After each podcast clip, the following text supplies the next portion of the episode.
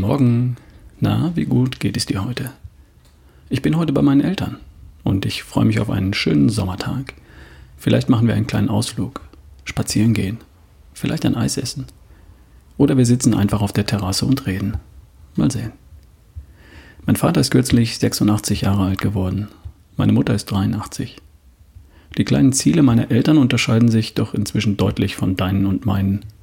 Ein Spaziergang, ein kleiner Ausflug, das wäre schön. Wir haben ja gestern über die High Five eines erfüllten und glücklichen Lebens gesprochen. Erinnerst du dich noch? Gesundheit, Sicherheit und Erfolg, gute Beziehungen, vielleicht Liebe, einen Sinn im Leben und Zufriedenheit, Freude und Glück. Für jeden dieser Punkte könntest du heute etwas tun und dann das gute Gefühl genießen, dass du etwas getan hast und einen klitzekleinen Beitrag geleistet hast, der dann auf dein erfülltes, glückliches Leben einzahlt. Auf dem Weg dahin setzen wir uns gerne Ziele. Ich weiß gar nicht, ob das schon immer so war oder ob das eher eine jüngere Errungenschaft der Menschheit ist, dass wir uns Ziele setzen, anstatt einfach so in den nächsten Tag hineinzuleben. Obwohl, da fällt mir gerade was ein. Es gibt einen markanten Wendepunkt in der Entwicklung der Menschheit, und zwar die Erfindung von Ackerbau und Viehzucht, die Neolithische Revolution. Das war vor 10.000 oder 15.000 Jahren ungefähr. Davor haben Menschen Pflanzen gesammelt und gegessen und Tiere gejagt und gegessen. Danach wurden Tiere gehalten und vermehrt und dann gegessen und Pflanzen wurden gepflanzt, bewacht, versorgt und dann gegessen. Und beide Dinge, Ackerbau und Viehzucht, setzen langfristige Planung voraus. Planung über Monate hinweg bis die Ziege groß genug ist, um geschlachtet zu werden und bis die Hirse geerntet werden kann.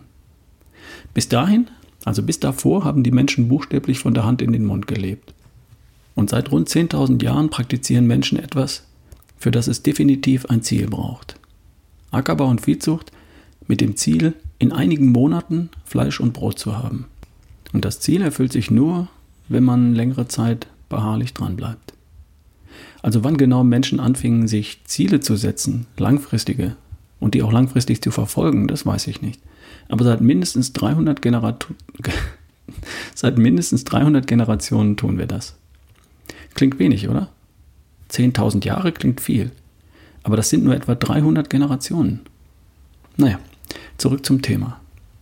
Der Podcast heißt Ralph's Better Day für deinen gesunden Lifestyle. Es geht um einen Lifestyle, der Spaß macht und der dir automatisch mehr Gesundheit, Vitalität und Lebensfreude verspricht. Und der sein Versprechen hält, wenn du ihn erst als deinen Lifestyle etabliert hast.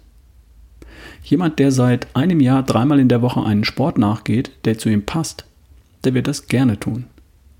Wenn du dich erst daran gewöhnt hast, frische, hochwertige Lebensmittel zu genießen, dann wirst du die verkochten Nudeln aus der Kantine nur noch in Notfällen anrühren. Sobald du einen guten Schlafrhythmus gefunden und für dich etabliert hast, und jeden Morgen frisch und ausgeruht aus dem Bett springst, kannst du auf Nächte vor der Glotze sehr gut verzichten. Ein gesunder Lifestyle macht Spaß. Glaub mir. Frag mal jemanden, der das bereits einige Zeit lang praktiziert, ob er freiwillig tauschen möchte. Wird er nicht. Das Thema ist die Veränderung, der Übergang von einem normalen Lifestyle zu einem gesunden, fitten, leichten und fröhlichen Lifestyle. Nicht der gesunde Lifestyle an sich.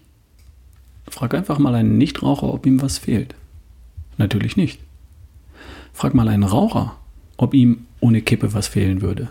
Da kriegst du eine andere Antwort. Warum fängt jemand an zu rauchen? Weil es cool war, damals. Warum fängt jemand an, verpackte Lebensmittel in der Mikrowelle aufzuwärmen? Weil es bequem war und weil man sich dann daran gewöhnt hat. Ganz einfach. Und wie geht der Weg zurück? Schritt für Schritt. Der Weg von einem normalen Lifestyle zu einem noch gesünderen Lifestyle geht nur Schritt für Schritt. Es sei denn, es ist für dich nur ein einziger Schritt zu tun, damit alles passt. Aber Achtung, sag jetzt bitte nicht, bei mir ist es nur die Ernährung, dann passt alles. Mal angenommen, es ist wirklich nur deine Ernährung, die dich von einem schlanken, fitten, leistungsfähigen Körper, einem kugelsicheren Immunsystem, prächtiger Stimmung und brillanter mentaler Fitness trennt. Dann wären das immer noch mindestens ein Dutzend kleine Schritte. Denn du ernährst dich ja vermutlich nicht nur einmal am Tag.